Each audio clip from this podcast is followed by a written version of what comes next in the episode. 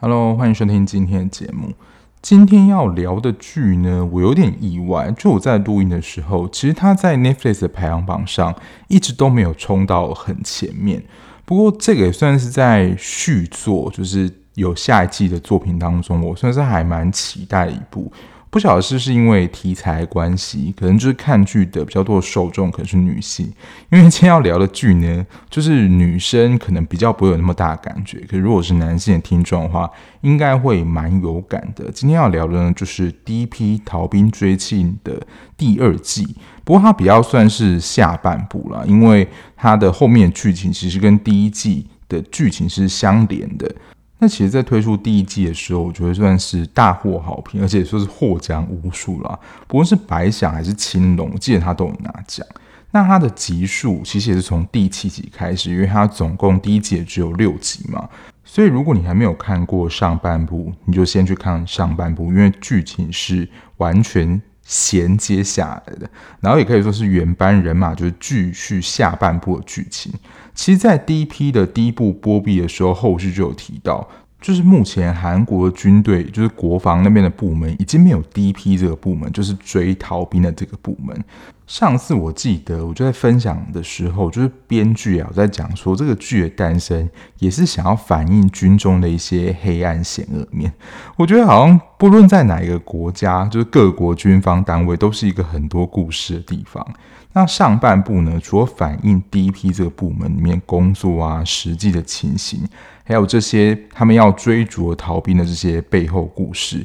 我觉得在下半部的走向，其实反映了军队的体制如何的压迫跟如何处理事情。我觉得这是蛮还原，或是可能我们对于军中的一些黑暗的想象。我不晓得大家有没有听过一句算是名言吗？他说：“如果没有办法解决问题，那就解决提出问题的人。”我记得有一幕，就是上面的长官在对下面的。兵就是有点不答，还有讲一些事情的时候，他就有提到说，如果事情已经到了无法解决的地步，那就要让事情看起来从未发生过。这听起来就是一件很邪门的事情。其实你讲白话一点，就是要掩盖事实啊。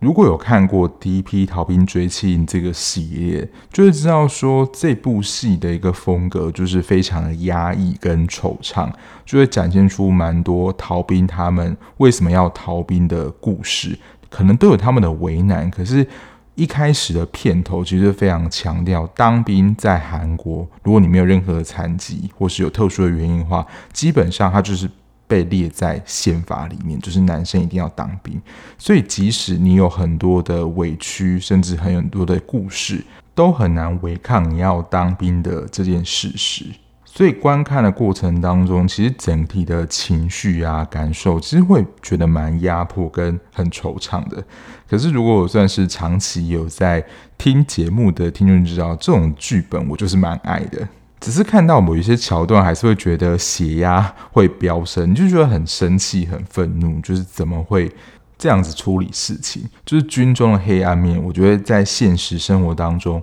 跟戏剧里面应该真的有一些真的是这样。那演员方面呢？除了第一季的丁海寅、具教焕，还有金成均，就是他们在戏剧当中的原第一批小组之外呢，第二季你要说在预告释出来的时候，就说哦，这个卡司是真的还蛮强大的，包括了《我的出走日》里面的巨士孙喜九，还有金智贤。如果不知道金智贤是谁呢？如果有看过《三十九》，他就是张朱熹，就是那三个女主角当中，就是。可有可无的女三，在那部给我的感觉是这样。她在这一部里面一开始是饰演的国军里面的法务部的科长，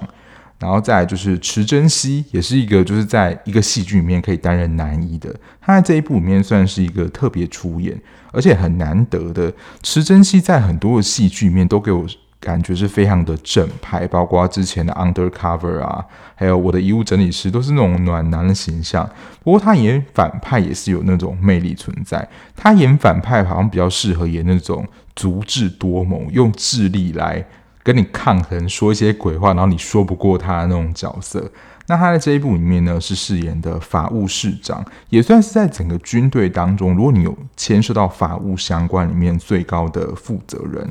还有一个算是蛮小的角色，他就一开始出现，也就是朴世雄，是刘秀斌饰演。他就是靠关系进入 DP 这个部门，因为你要说在其他的兵眼中，DP 就是一个很凉的单位，就你只是出去啊，甚至还会在网咖里面玩电脑怎么样，然后时间到就回去。其实你有没有绩效，其实根本也没有关系。而且他本来就是靠关系进来，所以觉得说哦，这个里面一定有人能够罩他。就在这个里面，就好像是人生如戏，全靠演技。你在长官面前要装得非常乖，然后真正放风或者只有弟兄的时候，就完全露出自己的本性。一开始啊，他在长官面前都装得非常的精神抖擞，然后后来只有他跟安俊浩就一起出任务的时候，就直接在里面抽烟或者在。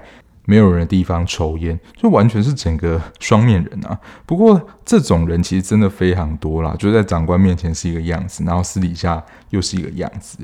不过我就看完第一批，应该是也是我目前二零二三里面最想推荐的戏剧之一。我觉得很多人会说戏剧会不会表演得太夸张了？但就像刚刚讲的，编剧有说到，其实，在第一批里面有些故事是真实的经验，所以看了才会觉得气愤难平。我觉得 DP 的叙事手法，就是它每一集的集数有点特别，它还是有一个主线在，不过就有点像之前那个《最后生还者》一样，就是第三集跟前后集的风格完全不一样，它就独立出来一个故事。我觉得 DP 在某几集也有这样的一个特色，可是它即使是独立出来的集数，你还是会觉得那个故事。会觉得蛮饱满的，他就是真的在讲一个完整的故事，而且会让你觉得有点意犹未尽的这种感觉。那今天的节目呢，我觉得六集都非常精彩，所以蛮难得的。我应该会分集聊，就是它一二集是一个事件，然后三是独立一个故事，四也是独立一个故事，然后五六又回到算是这一集的一个比较大主轴。我觉得都呈现了军队里面的样貌，非常。不同独特的一面，所以今天聊的一定会是爆雷啊！虽然说，就是我的节目本来就是希望你看过节目之后再来听，我觉得也会比较有一些细致的分享，你也会比较听得懂我大概在说一些什么。好，那首先就进入前两集，也就是在形式上第七跟第八集啦。会先说要看第一部，也就是第一个事件，其实是上一次剧情留下的结尾，也就是呢，金楼丽这个兵呢对霸凌他同袍开枪扫射这个事件，因为他本身就是体型比较壮硕一点，然后人感觉看起来就是很单纯的，然后就是你要说很好欺负，就是那种剧情片的这样，他就是那种很容易被锁定的目标。但是因为发生这么大的事件，一定是会马上被发现啊，然后甚至可能会被通报等等。其实这个情节呢，之前在看《军检察官》也是有类似的情节，不过当时因为就是第一批有先播出了这个情节，所以我想说，嗯，这个情节也很熟悉。但是发生那么大的事件，我觉得人有一个本能啊，就是你犯错或者是发生一些不好的事情的时候，其实你第一个时间想法可能就是想要修正。那如果没办法修正呢，就是逃跑或是掩盖这个事实。但是发生这么大的事件，一定是压不下来啦，自然就会引起媒体的争相报道跟关注。就想说，哦，军中又发生了一些这样可能有关于霸凌事件，然后甚至造成一些安全上的危机。然后只要有新闻媒体或报章杂志开始刊登这个新闻，就其实这个都是会煽动大众的情绪。那这些报道呢，其实我觉得舆论就会分成两派，一派的可能就是谴责这样的暴力事件嘛，然后加上呢，不论是军方或是媒体，他们所使用的词甚至主词谁不一样，或是对于这个人他的指称是什么，其实那是一种你要思考的。渲染力，也就是所谓的认知战，因为在军方剧情当中啊，他的讲法是用“杀人犯”这个词，你就已经把这个兵贴上一个标签啦，所以大家在想这个兵的时候，自然就会把它套上一个杀人犯的。标签就是你已经先入为主了，认为这个金楼里呢，他是一个非常罪大恶极人，他就是个杀人犯，所以后续才引发可能会有一些人或是家属到金楼里他们家，就是砸鸡蛋抗议什么的。我觉得看完这两集啊，又回到我当初看《与恶》的那种感觉，就是两边都有错，可是你也无法说绝对或是哪一边错的比较多，都令人会觉得为什么最后结果会变成这样，都是一个令人有点悲伤的结尾。然后我看到这边就是想要特别聊一下，其实发生这种大事件，你要说军方就是一个。阶级非常层层分明的一个单位，所以发生这样的事情，一定都是当事现场，一定要你要报告给你的直属长官，然后甚至到最大的长官。那在这一部里面，最大就是刚刚提到池珍熙饰演这个角色。我觉得池珍熙在这边的演出啦，我觉得这个长官的表现不用到军队啦，可能一般公司的长官也是这样，就是他碰到事情，就是碰到这样的事情的时候，会叫他的下属叫你想办法。可是如果到时候呢，出了什么事情，或出了什么包，或甚至引起言论的炎上，就会叫你出来负责，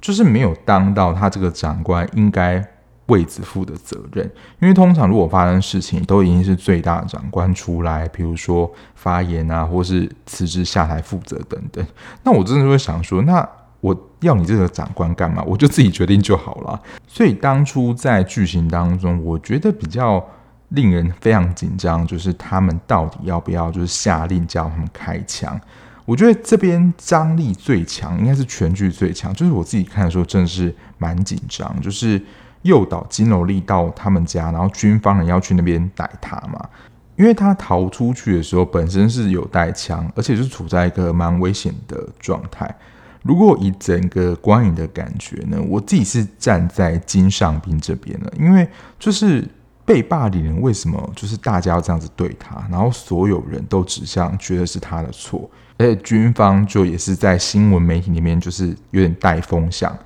那如果没有前面军中霸凌这个事件发生，会导致后面这些事件的发生吗？但是可能我觉得，不论在台湾或是各国啦，都有种风气，觉得死者为大，所以觉得他们自己的小孩一定就是纯然的受害者。其实剧情当中一开始他们不知道他们的小孩做了什么事情，我是会觉得对金努力感觉到蛮委屈的嘛。整体的风向其实都是站在受害军官那边的。我很喜欢 D.P 的原因就是很多剧情，即使我可能自己没有经历过，可是从很多的事件或者新闻报道都可以看得出有蛮多这样的事情正在发生。看剧的时候都会有一种即视感，就是军中长官的作为或是事件发生当时他们所做的决策真的是这样。那我觉得当时那个戏的张力真的太强了。所以第一批人要缓和，其实这个氛围呢，他们还是会站在金尚彬那边，就是金楼里。我觉得军方最怕其中最大就是舆论的压力。我觉得就是在这种剧情现实当中也很常发生啊，就是要调 CCTV 的画面，就是调不到，或是突然坏掉了，像之前那个洪中秋的案件。所以就是我觉得发生这种事情的时候，都会有一个总是会坏掉的 CCTV。还有大家会有一点戏虐讲国防部，布是那个布料部，就是有掩盖真相，然后全部都黑，让你看不到。真的就是会在那个时间点刚好没有画面。但我觉得啦，就是不知道剧情当中这个编剧有跟上时事。就是拜现代科技所赐，还有网络的发达。其实你要说要证明某些事情或证明清白，很多人啦，就是会邀就是这些群众啊、人民，就是一起见证。因为只要多人呢，就刚刚提到军方最怕就是舆论压力，所以好在呢，那时候安俊浩他们就是用直播方式啊，让。全国的民众一起来见证，就是这个瑕疵这个范围，有点像是以前我们在看新闻的时候，就是现场就是记者为你最新报道，只是现在用直播的方式，而且只有素人，就让大家都有这个机会能够看到。因为我觉得很特别是，以军中环境，这是绝对不被允许就是的事情，就是怕会泄露机密等等，所以很微妙，他们用直播。军方是真的会有压力，他们不敢轻举妄动，因为他们的一举一动就是完全在全国人民的算是眼皮子底下，一举一动人民都在检视。想到军方啦，我还是会觉得蛮可恶的，因为一开始军方的舆论风向就是把金柔丽塑造成一个杀人犯，那其实事实的真相，他为什么有这些举动的前因？他就是被霸凌嘛。可是他被霸凌这个面向完全都没有提到，所以呢，就是全国人民好像就会把他当成是一个箭靶，把他列为就是一个杀人犯。所以我就看说更气，就是你根本就是掩盖事实的真相。我在猜啦，可能是历史的工业，大家对于军方的形象都不太好。那我觉得就是也要塑造一个就是体谅家属，让大家都能够下船的形象。所以这部分我又会觉得非常的假掰。就是句子云，就是塑造出我觉得非常跟他自己的表情还有他做事情非常的不一致。因为后来不是说哦，我们就先那个结束这场，然后后面观察。我觉得很明显了，他就是想要赶快让这个事情落幕，所以他就说哦，暂时安顿啊，会维护他的安全等等。结果下一幕呢，金斗莉就转到医院。我想说，是不是会这样子又被黑掉？就是可能被私下解决等等。想说，如果这个时间点下手的话，会太明显。诶，结果没有。这条故事线还没有完结，就五六集还会继续的进行。就看了第一个故事，我没有为任何的政党说话。可是，就是大家在现在蛮多的报章杂志或是新闻，甚至 Facebook、YouTube 都会听到，就是所谓“国家机器”这个词。我觉得非常的适合运用在就是第一步的这个你要说当中的一些元素。当我们听到国家机器的时候，可能就会在讲说他们运用一些国家力量，获得一些资源，然后进行一些事情。通常啦是比较负面的，比如说呃打网络的选战，有一些假账号等等。那用在这边呢，其实就可以看到，我觉得就是军方真的是用力量来对小老百姓的一个欺压跟压迫。虽然说可能原本的印象或形象，就是国军在大家的心中印象就没有多好。可是对于军方的印象，我觉得不论是男女，我觉得仇恨值都会上升。即使可能真实的情况不是这样，可是你看到剧情演的是这样，你就会觉得哇，军方真的是一个不是常人能够待的一个单位。那下一个就是三四集，第三、第四集都是独立出一个故事，而且我觉得都很精彩耶。而且其实 D.P 蛮不容易，是它一集的时间也都不长，可是可以把一个故事讲得蛮完整的。我觉得有点像是美剧或是 Netflix 自制剧都有这样的感觉，就比较不会像可能十六集或二十集都会铺一个很长的剧情，节奏都还算是蛮平快的。我觉得在看的时候最大的冲突，因为军事或是军人这种单位啦，本身就是一个蛮阳刚。或者是你想到的时候会觉得哦，就是一个服从这些形容词形容的一个地方。那这一集第三集的逃兵呢，妮娜，她所符合的她自己本身的个人特质，就完全跟刚刚讲的阳刚啊、服从完全是相反的。因为自己阴柔特质啊，所以在军中被霸凌，就好像。刚刚金斗莉，她就是身材比较壮硕，或者说比较胖一点，就会被当成霸凌的目标。其实这在日常生活当中真的是太常见了。我不知道现在的环境怎么样了，就是台湾相对的，我觉得在性别这个议题上已经是比较友善了。毕竟我们又是亚洲第一个通过同志婚姻合法化的国家，所以是相对友善的。可是对于日本啊、韩国这种传统比较性别印象的国家，对于有这样的特质的人呢，其实相对比较不友善。而且我觉得这样氛围不用从军中哦，其实从大学的时候就开始了。就是他在大学里面那个系上，其实就有点被欺负。他自己的本名就是张成明，就是他的算艺名嘛，就是叫妮娜。他自己对他自己本身的才华，就会演戏这件事情，他是蛮有自信的，而且他也觉得自己可以接演女性角色。可是那应该就是选角的学长吧？他就真的是被羞辱了，不论是娘娘腔啊、娘炮啊这些，你知道骂人的词，我觉得在他们身上应该从来就是没有停止被讲过。在第一季里面，其实比较算是就是第三、第四集这样的一个剧情，就是有。一个逃兵，然后他有一些背景故事。那刚刚提到他这些特质啊，应该也不难想象他会想要逃兵的原因，因为就在军中一定都是被他的同才啊霸凌、精神折磨，所以他才选择逃兵。在这一次看 DP 的过程中，我觉得每一段的情绪，就我自己的情绪都不太一样。像是在看第一集的时候，其实情绪是很激昂，然后很愤怒的。然后甚至有点 你要说差一点把荧幕砸烂，但这是一个夸饰啦。可是，在看就是妮娜故事的时候，会觉得蛮惋惜的，因为自己演员那个演员本身是音乐剧的演员，所以他在剧中的歌唱，就他不论在戏上的表演啊，或甚是他来后来去应该是酒吧的演出嘛，那个歌唱实力是哎、真的有两把刷子，他不是假唱，而且在剧情当中，他的老师不是说要帮助他到国外演出吗？本来已经是觉得说哦梦想要实现。只是他在机场刷他的护照的时候，因为刷不过就是故障而被拦截。看到那些人就是第一直觉的反应，就是他看到那些人反应就是要把他抓回去。他的确就是在逃兵的骑乘间。那这时候真的很像看到天敌一样，就是他们来就是要把他抓回去。那为了要真的是逃命的反应。就如果他真被抓回去，他真的会没命的那种感觉，所以他真的第一直觉是赶快的逃走。只是在这个过程当中，他又冲撞撞到那个货物架，然后是撞很大力，然后最后失血而死。其实，在看的过程当中，真的会觉得痛失英才。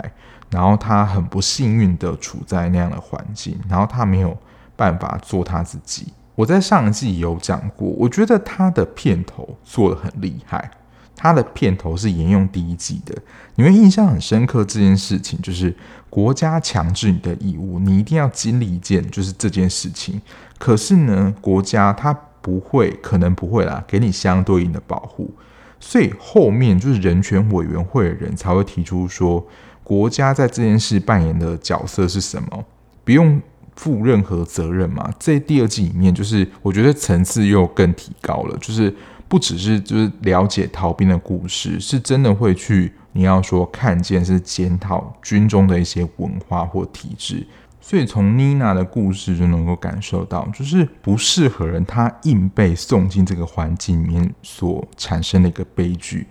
所以令人觉得不胜唏嘘啦，就是他最终就是他原本可以出去英国完成他的梦想，在达成梦想的时候去世了，就有点像是那个重启人生，他成为了就是制片完成他第一部作品，就在前一刻他就死掉了，因为意外死掉，他没有办法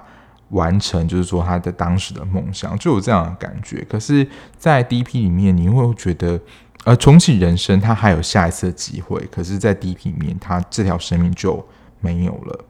我觉得兵役这件事情有多可怕啦，就是在连他们要去找妮娜这个路上，碰到一群渔港，他们不是在帮忙那边伪造护照的人嘛？然后那个伪造的那个头啊，还询问说：“诶，为什么要收你？”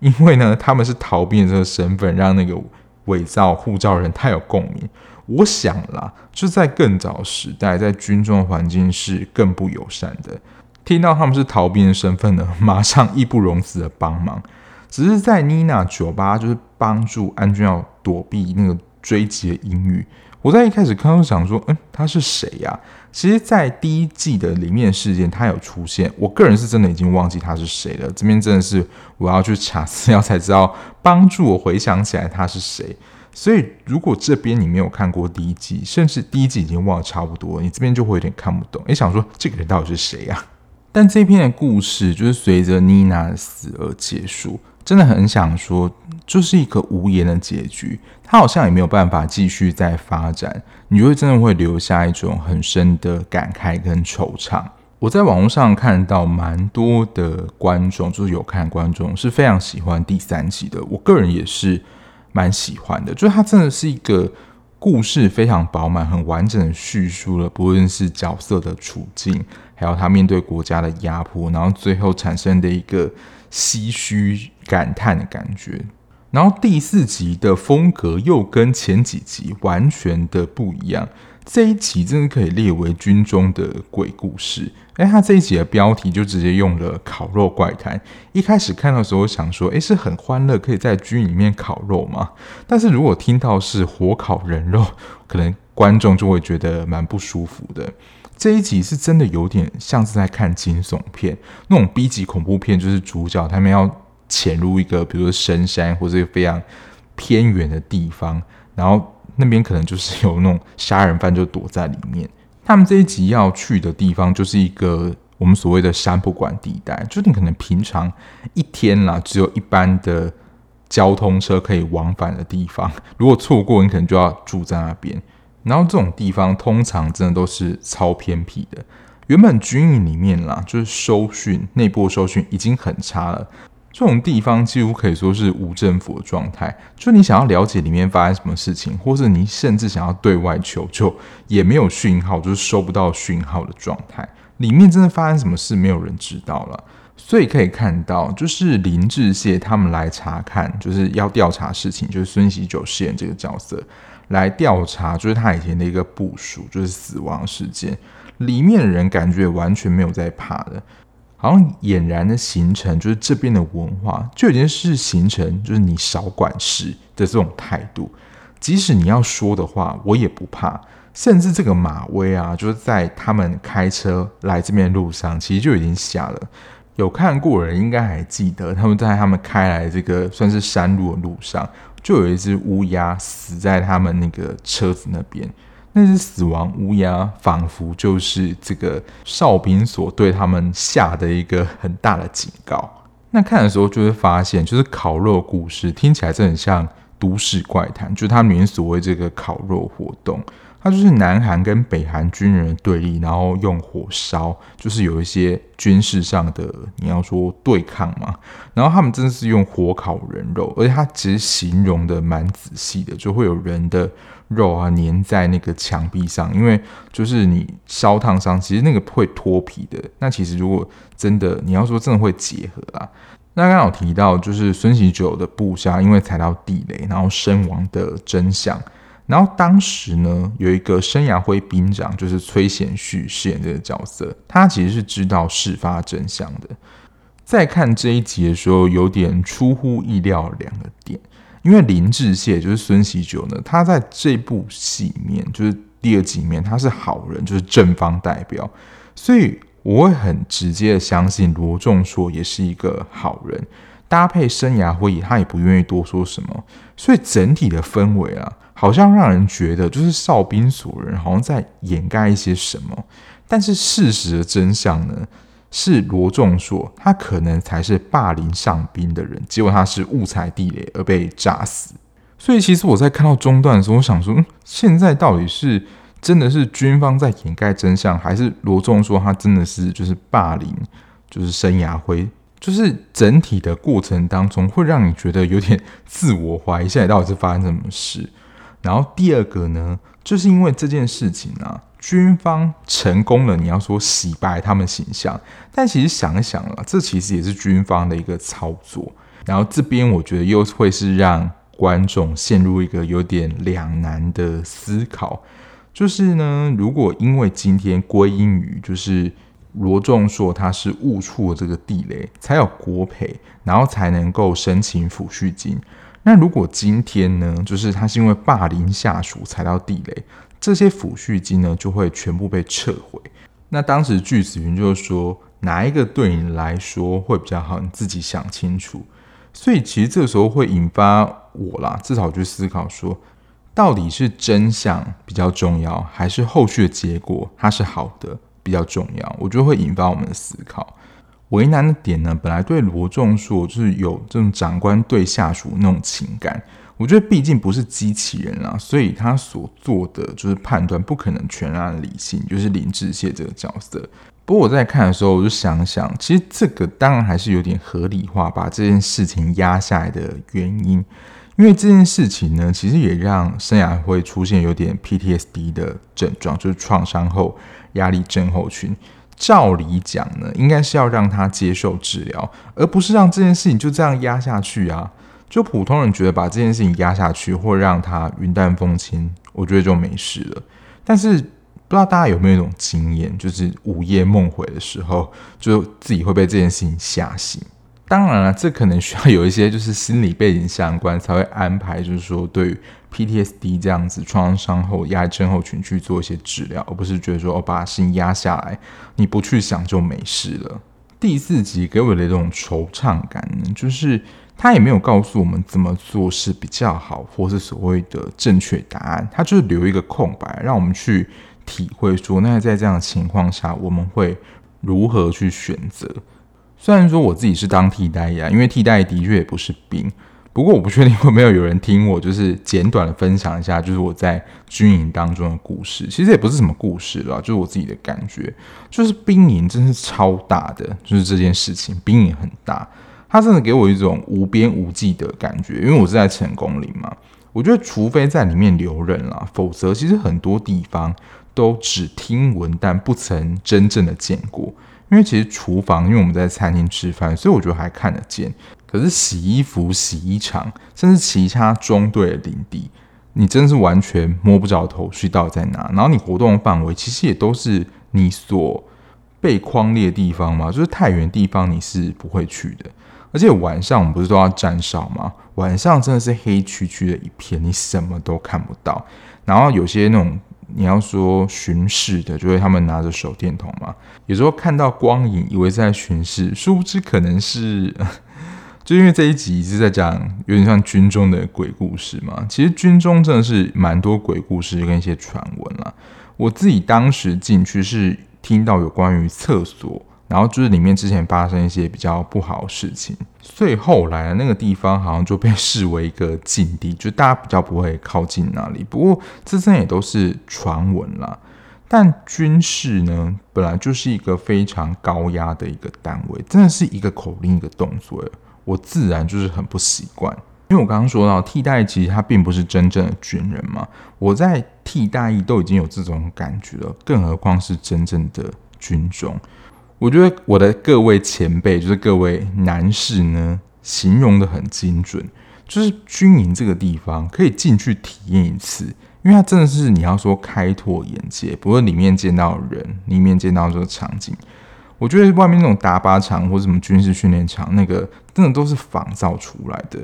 你没有真正进入到那个地方，你不会知道那个地方的氛围是怎么样。但是你不会想要再进去第二次的一个地方。这是我对军营那时候在前面受训时候的一些感觉。那继续下去，就是到算是这一季的最后两集。在看完五六集的时候，就是因为之前看《人选之人造浪者》嘛。真的第一时间想法就是，我们不能就这样算了。这句话马上就是浮上脑海。甚至你要说发生霸凌这件事情，在第一季的时候有算是特别的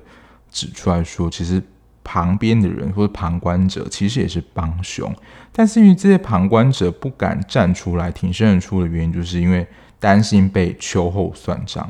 然后安君傲因为听到就是人权的人呢跟他讲了一句话。他从自己从抓逃兵的 DP，他自己变成逃兵，我觉得算是一个很巧妙的安排。他主要就变成有点像是吹哨者，我觉得就是他在军中啦，这一季看到非常多狗屁倒灶，甚至是黑白是非颠倒的事情，他想要揭发军中的这种陋习嘛。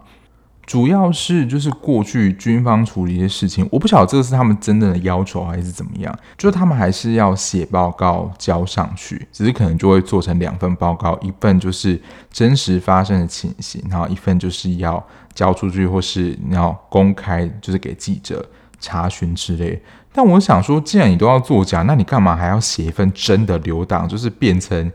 他们的把柄呢？因为。第五集跟第六集最主要就是他们发现有一个随身碟，里面就是一些真实的情形的报告。国军都有一份真实的机密档案，其实那个才是真实发生的情形。外面就是拿出来的报道啊，或者新闻，可能都是已经被经过修饰的。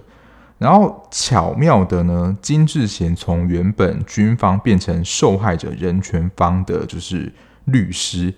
我要先说一下，就是金智贤在三十九，我想说，嗯，这个人就是存在非常薄弱。可是金智贤呢，我觉得会因为《第一批》这部戏让我记住这个演员，跟他在三十九里面展现一个弱女子，就是一个非常脾气温和人，非常的不一样。从他前面其实可能还有点听命于上属，然后那种不情愿的表情，到后面变成一个就是。能够为军方里面的人，就是去争取人权这样官司的角色上，国家索取赔偿。整体他饰演这个角色，我觉得那种气势跟威严感有起来。只是有时候我不知道是演员的演技还是气氛，他有时候有些表情会让我觉得有一点抓不太住，现在这个情绪想要表达是什么。不过第一时间听到了，就是人权方要跟国家索取赔偿这件事，真的有一种小虾米要对抗大鲸鱼，就是国家有所有资源，你要怎么就是抵过他们？不过，只要这个机密被公布嘛，就是人民对国家的信任就会全失。所以呢，军方也就是国家这边，自然也会尽最大力量，也要抓拿到安俊好，避免这件事情发生。所以说，就是吹哨者都是危险的，很容易就是被消失。从前面啦，第四集好像在看惊悚片这种情节，在第五集啦，看到这集好像在看什么警匪片一样。这种在火车上追逐还能够换到另外一台火车，让他抓不到，这不是警匪片才会有的情节吗？不过这时候我看的时候就觉得很奇怪，就是他就是要让他抓不到，而在不同的车辆就是转换嘛。他换到另外一辆火车上的时候，当时门应该已经关起来了，就后续还有那么多人能够上到那辆车子，连吴明宇，也就是那个一直要追他的警官都出现了。不过这一段呢、我在网络上看到了一些批评呢、就好像这一季就是编剧把安俊浩的能力好像变得太强，因为刚刚火车那一段真的是以警匪追逐片的，就是在拍他能够赤手空拳对抗。你要说那么多的军人，这本身就是一件你要说合理吗？他如果真的能力高强，我觉得是也合理。可是以他的一个强度来说，在之前你要说不论体力啊还是怎么样，好像也没有觉得说哦，俊浩真的是一个非常能够打人。本来以为逃离了就是那些军方的追逐，结果出现呢，居然是朴星宇，也就是高根彪。高根彪在第一季其实只有短暂的出现，但其实我对于他短暂出现，我算是还蛮有印象的。他在第一季呢，他就被免职嘛，结果没想到第二季会以这样的方式回归。不过在角色的立场上，他完全就变成军方那边的人了，所以他就是要协力的缉捕安俊浩。最后结局其实也是算收的，你会觉得蛮惆怅的，因为最后就是代替安俊浩入狱的，就是朴范求中士，也就是金城君饰演那个角色。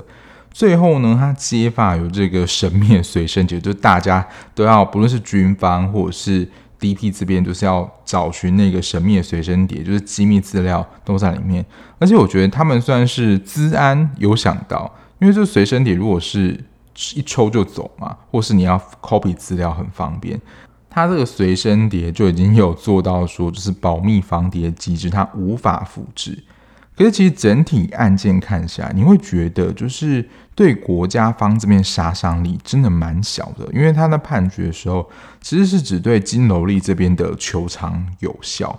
可是我自己在看的时候，就想到一件事，会觉得非常令人匪夷所思，或是觉得真的很有问题。因为最后不是金城君他揭发了国家重大弊端嘛，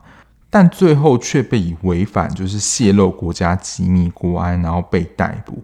所以你要说这不是球员兼裁判吗？所以这个体制真的难怪会有这么大弊端，因为完全不能讲啊！你只要讲了，你即使是弊端，你就是泄露，你就是犯罪。其实这样想想真的是有点荒谬了。可是这个应该可能它有一些机制或怎么样。可是光以就是一个路人的角度来想，就是军方要完全一手遮天这件事是非常有可能的。然后第二个要讲的。点就是那个剧情啊，也是有点惆怅，甚至你有一点会觉得蛮讽刺的。就是在最后事件结束，就是安俊不是要回到他的故乡嘛？他就是在坐在客运上看到，就是黄章秀就是恢复一般人生的生活，就是他退伍嘛。黄章秀是谁呢？也就是在第一季里面，就是会霸凌其他同才，就是军人的人，就是。我觉得这很讽刺啊！就是这些在军中霸凌别人人完全没事，但是那些被霸凌人的时间跟生命可能就停在这里，跟我们之前聊他和他他那种感觉是有点类似的。就是受害者他真的就被卡在这里，他没有办法长大。可是那个霸凌别人或是这个加害者呢，他就是完全过的是很幸福，然后一般的生活。所以，我之前有提到，如果你自己本身是抱持一个公平信念的人呢，你在看这个剧的时候会觉得很痛苦，会觉得你要说世界上真的好像没有什么公平或是道理可言。就身为一个看到一个加害者，就是他当完兵之后还可以回到大学生活，因为他们蛮多都是可能念到一半先当兵，然后当兵完再回去念大学，或是先当兵再去念大学，然后完全就是一个快乐大学生的样子，所以你会觉得说，嗯，真的是蛮讽刺的。第三个，我就是蛮喜欢 DP 的原因，就是他有些台词写得很贴近，就是会很贴近我们的心情。因为一开始其实安俊会这样做，就是人权中心的那个干事说不能就这样。就因为他一个起心动念啊，就想要揭发这些弊端。当然了，安俊他自然会觉得对不起长官，然后金城君也很现实跟他说：“你把事情搞这样，你没有想到会有这样的结果吗？”不过我觉得他应该是真的很亏欠啦，因为他这件事情之后，他还是要继续当兵。然后金城君他在这边讲那句话，我觉得真的是有被同理到。他就是形容军方这个地方啊。即使就是一个屎坑，一个烂泥坑，但你还是要继续活下去。我真的就是非常有同感的，就是他遭受到这样的事情，因为这个军方就真的跟一个屎坑一样。可是我不晓得啦，就是。因为整体的剧情真的是太压抑、太压迫了，所以看的时候呢，还是会跟他打预防针，说其实心情真的会蛮差的、蛮不好的。所以最后啦，编剧好像想传达一种希望，或是原本跟曹时丰的约定，因为最后就是时丰回来嘛，他就是给予安俊浩一个肯定，就是你做了这样一个吹哨者，能够打破这样的一个体制。我在看完的时候，后来就在想说，为什么金城君要帮丁海寅就是挡下这件事情？其实我觉得金城君他这个角色，他身为一个在军中的前辈，在他的下一代看到了希望，就是能够扭转这个军中的文化，因为可能在他们这一辈已经没有这个机会了。他把这个改革的期待，不要说使命了，放在下一代身上。因为他应该也能够知觉到，在他们这一辈在军中的风气跟文化已经是这样了。然后当吹哨者本来就是一个辛苦的角色，就面临很多的质疑啊。而且我觉得会有一个很强烈的感觉，就是你真的有一个很强的无力感，然后你只有自己一个人孤军奋战。因为他既然已经形成一种文化了，虽然可能啊心中会觉得，诶，这样好像不太合理。但是文化形成已经俨然形成大家一种共同的表现，所以他看见呢安俊浩呢挺身而进，想要揭穿这个军中不良的文化，他我觉得就是看到一股希望，所以呢他来选择就是自己当这个安俊浩挡箭牌，真可以说是一个壮烈的牺牲。总结来说呢，虽然我觉得。在 Netflix 上的就是排名没有到很前面，然后也有一些网友有发出一些觉得太夸张的一些声音。以我自己的喜好啦，我觉得算是今年自己爱情的理解之后，我觉得最佳。你要说惆怅啊、两难，然后可能有一些思辨的剧情，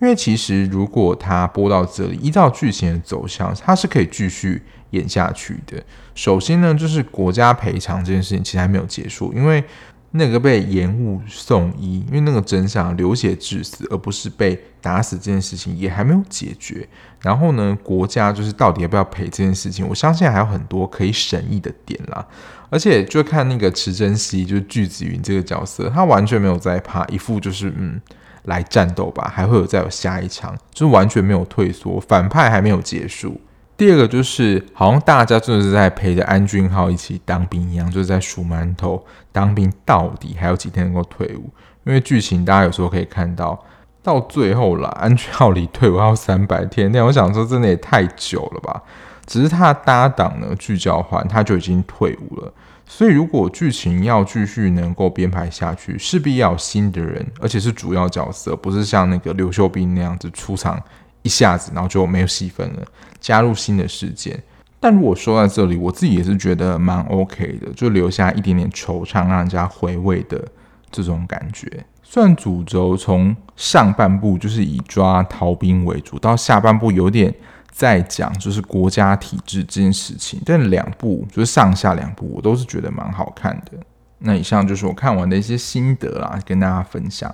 那今天节目就到这边喽，感谢大家收听。那最后还是虽然跟大家宣传一下，如果你还喜欢这样子聊剧的 podcast 节目的话，不论你是用任何平台收听，按下订阅键就能够比较快收到节目上架通知喽。那也能够就是让更多人就是看见这个节目，因为只要有新订阅的话，不论是任何平台啦，就是排名都会上升，就比较能够有曝光机会。再拜托大家啦。那如果你想要了解一些即时追剧讯息或是节目预告的话，可以去追踪我的 IG，那资讯栏的地方都有。那我们就下一节目再见喽。拜拜。